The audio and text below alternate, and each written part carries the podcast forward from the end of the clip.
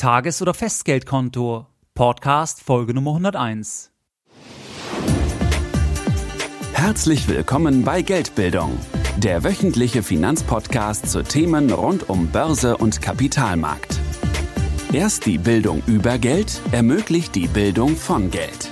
Es begrüßt dich der Moderator Stefan Obersteller.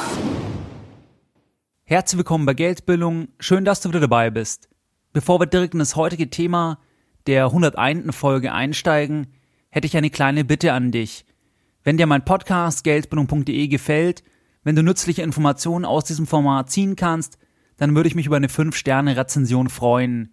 Diese Rezensionen stellen sicher, dass der Podcast weiterhin kostenfrei für dich bleibt und dass ich auch weiterhin mindestens eine Podcast-Folge pro Woche für dich veröffentliche. Die Rezensionen helfen mir natürlich auch entsprechend im Ranking weiter nach oben zu kommen und damit noch mehr Menschen mit Geldbildung zu erreichen. Jeden Sonntag versende ich mehr kostenfreie Geldbildung in dein E-Mail-Postfach, wenn du möchtest. Du kannst dich auf geldbildung.de auf der Startseite für meinen wöchentlichen Newsletter eintragen und du hast dort den Vorteil, dass ich in meinem Newsletter mit dir Informationen, Erfahrungen teile, die du nicht in meinem Podcast und auch nicht auf meinem Blog oder in meinen Videos findest. Das Ganze ist für dich gratis unverbindlich und du kannst dich eben jederzeit auch wieder austragen, wenn die Informationen keinen Mehrwert für dich darstellen. Als kleines Dankeschön für deine Eintragung erhältst du zu Beginn ein Video, ein 50-minütiges, wo es nochmal um die grundlegenden Dinge der Geldbildung geht und ich glaube, das ist ein ganz guter Einstieg eben in deine persönliche Geldbildung. In der heutigen Podcast-Folge 100 Nummer 1 möchte ich mit dir über folgende Punkte sprechen. Was ist eigentlich ein Tagesgeldkonto? Wir betrachten das auf einem etwas abstrakten Level. Was ist ein Festgeldkonto? Was sind Gemeinsamkeiten zwischen beiden Kontenformen? Im letzten Punkt möchte ich dir zeigen, wie du eben feststellen kannst, wann jetzt ein Tagesgeldkonto und wann jetzt ein Festgeldkonto einfach für dich als Privatanleger Sinn macht. Lass uns direkt einsteigen. Was ist eigentlich ein Tagesgeldkonto? Ein Tagesgeldkonto, wenn du das bei deiner Bank eröffnest, dort Geld überweist, dann leihst du der Bank im Prinzip Geld. Du gibst der Bank also einen Kredit auf täglicher Basis. Das heißt, es ist ein Kredit, der täglich von dir fällig gestellt werden kann. Stell dir das so vor. Sagen wir, du leihst mir 5000 Euro. Du sagst aber zu mir, Stefan, es kann sein, ich brauche das Geld heute Nachmittag. Es kann aber auch sein, ich brauche die 5000 Euro wieder morgen oder übermorgen oder in einer Woche. Ich will auf jeden Fall jederzeit an die 5000 Euro wieder ran. Dann wäre das ein Tagesgeldkonto. Das wäre ein Kredit von dir an mich, der täglich fällig ist. Das hat natürlich einige Auswirkungen. Das hat die Auswirkungen, dass die Bank oder auch ich, wenn du mir Geld leist, auf täglicher Ebene, dass du weniger Zins bekommst, natürlich auf ein Tagesgeldkonto, weil du ja eine sehr, sehr hohe Liquidität hast. Zur Erinnerung, es gibt ja das Renditedreieck, mit diesem Dreieck kannst du jede Geldanlage auf Logik überprüfen mit den drei Ecken Sicherheit, Liquidität und Ertrag. Wenn die Sicherheit hoch ist, die Liquidität auch hoch ist, dann wird der Ertrag relativ gering sein. Ein weiteres Merkmal von einem Tagesgeldkonto ist, dass die Bank sich den Zins natürlich nicht festschreiben lässt. Das heißt, es gibt immer wieder Neukundenaktionen, auch bei den Banken, die ich dir empfehlen kann, unter geldbildung.de slash Bankempfehlung, wo du zum Beispiel dir den Zinssatz für zwölf Monate sichern kannst, aber darüber hinaus verpflichtet sich natürlich die Bank nicht, einen gewissen Zinssatz zu garantieren. Das kann die Bank auch gar nicht, weil die Bank sich selbst natürlich an dem Leitzinsniveau orientiert. Das Leitzinsniveau wird maßgeblich durch die Europäische Zentralbank gesteuert und das Leitzinsniveau, das kannst du auch maßgeblich ablesen an dem jeweiligen Stand, an den jeweiligen Renditen der Bundesanleihen, also an den Kosten, die der Staat bezahlen muss, wenn er sich eben Kapital am Kapitalmarkt aufnimmt. Was ist jetzt Festgeld? Festgeld dagegen ist eben Geld, was du für einen festen Zeitraum verleihst. Zum Beispiel leihst du mir 5000 Euro für drei Jahre. Dann bin ich eher bereit, dir mehr Zins zu bezahlen, weil ich mit den 5000 Euro ja arbeiten kann. Im ersten Fall im Tagesgeldfall hatte ich ja täglich Angst, dass du dein Geld sofort wiederhaben willst, also kann ich mit dem Geld ja gar nicht wirklich etwas machen.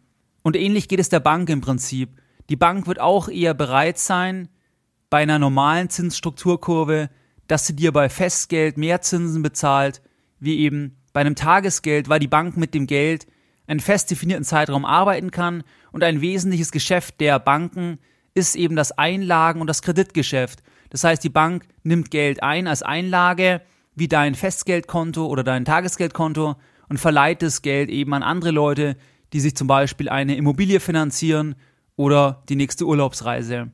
Bei einem Festgeld wirst du also tendenziell bei einer normalen Zinsstrukturkurve mehr Zinsen erhalten und du kommst in der Regel nicht oder nur sehr schwer wieder an dein Geld vorzeitig heran. Ist zwar möglich, aber dort fallen dann in der Regel Kosten an und das ist auch von Bank zu Bank verschieden, ob das eben überhaupt möglich ist und auch ob es dort eine kulante Lösung gibt, wenn du zum Beispiel bei einem Festgeld über drei Jahre dein Geld nach zwei Jahren bereits wieder abrufen möchtest. Die Gemeinsamkeiten sind natürlich, dass Festgeld und Tagesgeld, das sind klassische Bankanlagen. Das heißt, du erhältst eben einen Zins, entweder variabel oder fest. Es ist aus deiner Sicht eine Forderung gegenüber der Bank. Das heißt, du bist Gläubiger gegenüber der Bank. Die Bank ist Schuldner. Aus der Sicht der Bank sind es Schulden, Verbindlichkeiten. Wann macht jetzt Tagesgeld Sinn, beziehungsweise wann kippt das Ganze zum Festgeld, dass Festgeld eben mehr Sinn macht? Hier ist wichtig, dass du die normale Zinsstrukturkurve kennst. Die normale Zinsstrukturkurve ist ansteigend. Bei der Zinsstrukturkurve ist im Prinzip in einem Koordinatensystem eingezeichnet einmal eben die Laufzeit und zum anderen den Zins, den das Land, also Deutschland, auf Bundesanleihen bezahlen muss. In der Regel ist es jetzt so, dass je länger die Laufzeit, desto höher der Zins auch entsprechend ist. Das ist eigentlich der Normalfall und stellt eben die normale Zinsstrukturkurve dar, weil man davon ausgeht, dass man natürlich bei einer längeren Laufzeit eine höhere Erwartungsunsicherheit hat und man natürlich eine Liquiditätsprämie bezahlen muss, weil man eben ja längerfristig auf das Geld verzichtet. Wenn du jetzt zum Beispiel der Bank drei Jahre das Geld leist, also Festgeld auf drei Jahre anlegst, dann forderst du im Prinzip eine Liquiditätsprämie. Du forderst eben mehr Zins, weil du auf Liquidität verzichtest und das können wir ja wieder über das Renditedreieck, wie eben angesprochen, eben erklären. Es gibt nur einen Fall, den Fall der sogenannten inversen Zinsstrukturkurve und dann ist es eben genau umgedreht. Das heißt, dass diese Kurve quasi fallend ist. Wenn wir jetzt vom Normalfall ausgehen, dann ist im Prinzip die Frage, wie stark steigt denn diese Zinsstrukturkurve an, um eben zu entscheiden, ob es für uns Sinn macht, Geld längerfristig in Form von Festgeld eben anzulegen. Hier möchte ich dir jetzt konkret ein paar Tipps an die Hand geben. Wenn du zum Beispiel überlegst, dass du Festgeld oder Tagesgeld anlegen möchtest, dann würde ich mir immer anschauen, was bekomme ich denn aktuell auf Tagesgeldkonten? Was war dort die Entwicklung? Also sind die Zinsen immer weiter gefallen? Und wie liegt der Zins im Vergleich zu Festgeld auf ein Jahr, zwei Jahre, drei Jahre und so weiter? Wenn nämlich der Renditeaufschlag nur sehr, sehr gering ist, dann macht ja ein Festgeld im Prinzip keinen Sinn, weil wenn wir das Renditedreieck wieder anschauen, die Sicherheit ist gleich, die Liquidität ist der Unterschied und der Ertrag ist der Unterschied. Also diese zwei Ecken bestimmen ja unsere Entscheidung jetzt eben bei der Frage Tages- oder Festgeld. Wenn wir auf Liquidität stark verzichten, weil wir das Geld für drei Jahre anlegen müssen, aber nur wenig Ertrag bekommen, dann ist es keine clevere Anlageentscheidung, weil wir eben nicht ausreichend für unsere Erwartungsunsicherheit kompensiert werden und wir erhalten keine ausreichende Liquiditätsprämie. Das ist im Übrigen genau der Stand, den wir zum Zeitpunkt der Aufnahme dieser Podcast-Folge sehen, und zwar eben im Juli 2015. Aktuell ist es wirklich so, dass im Prinzip diese beiden Parameter, dass du dafür nicht entschädigt wirst. Du wirst viel zu wenig für die Erwartungsunsicherheit entschädigt, du wirst viel zu wenig für die für den Verzicht der Liquidität entschädigt und deswegen ist in den meisten Fällen Festgeld aktuell völlig uninteressant, kannst du völlig als Anlageform vergessen, wird so aber auch selten geschrieben, weil alle nur vergleichen, wo sind die besten Festgeldzinsen. Aber egal, selbst wenn du die besten Festgeldzinsen auswählst, macht es aktuell eben im Juli 2015 keinen Sinn, Festgeld anzulegen, weil du verzichtest auf ein, zwei oder drei Jahre und erhältst so gut wie gar keine Entschädigung dafür.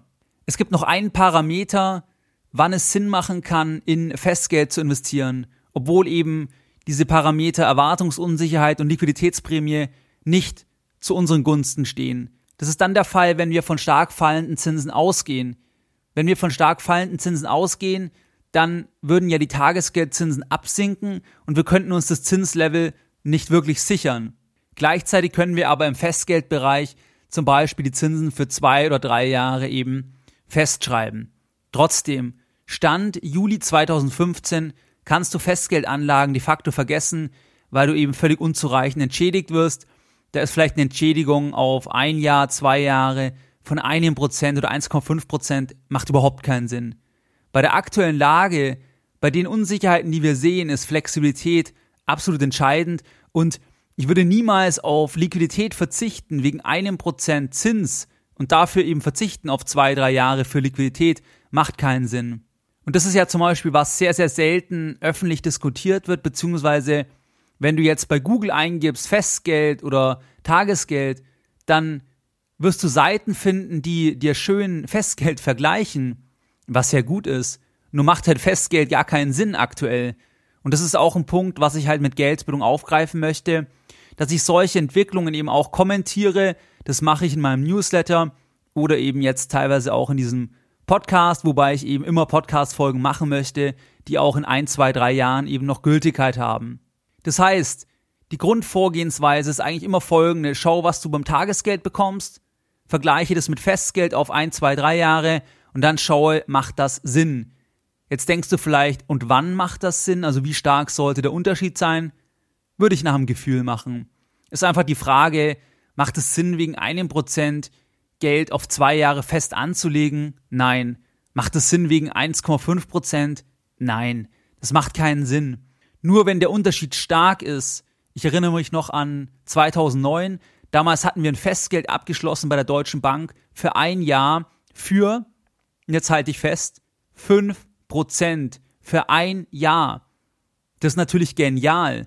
5 Prozent ist generell eine Top-Rendite und bei einem Festgeld hast du ja keine Gebühren. Das heißt, du hast wirklich nach Gebühren eine Rendite von 5% und das komplett sicher. Und das nur auf ein Jahr. Das ist eine super Sache. Das muss man einloggen, das kann man mitnehmen. Aber bitte nicht auf drei Jahre festschreiben für 2,5% bei irgendeiner ausländischen Bank. Halte ich für höchst unseriös und würde ich niemals mit meinem Geld machen und würde ich niemals dir empfehlen, beziehungsweise das siehst du auch auf geldbildung.de slash Bankempfehlung Dort habe ich das jetzt ein bisschen aufgegliedert und auch Festgeld mit dabei. Aktuell würde ich Festgeld eben meiden und das werde ich auch immer anpassen, wenn es dort eben Veränderungen gibt. Genauso bin ich kein Freund, habe ich mehrfach schon betont, eben von ausländischen Banken, wo die europäische Einlagensicherung mit 100.000 Euro greift, würde ich persönlich niemals aufmachen wegen 0,3 Prozent mehr bei einer ausländischen Bank, weil einfach am Ende des Tages zählt immer die Bonität des Staates und die Sicherungseinrichtungen, die sind alle im Ernstfall Makulatur. Vollständige Makulatur.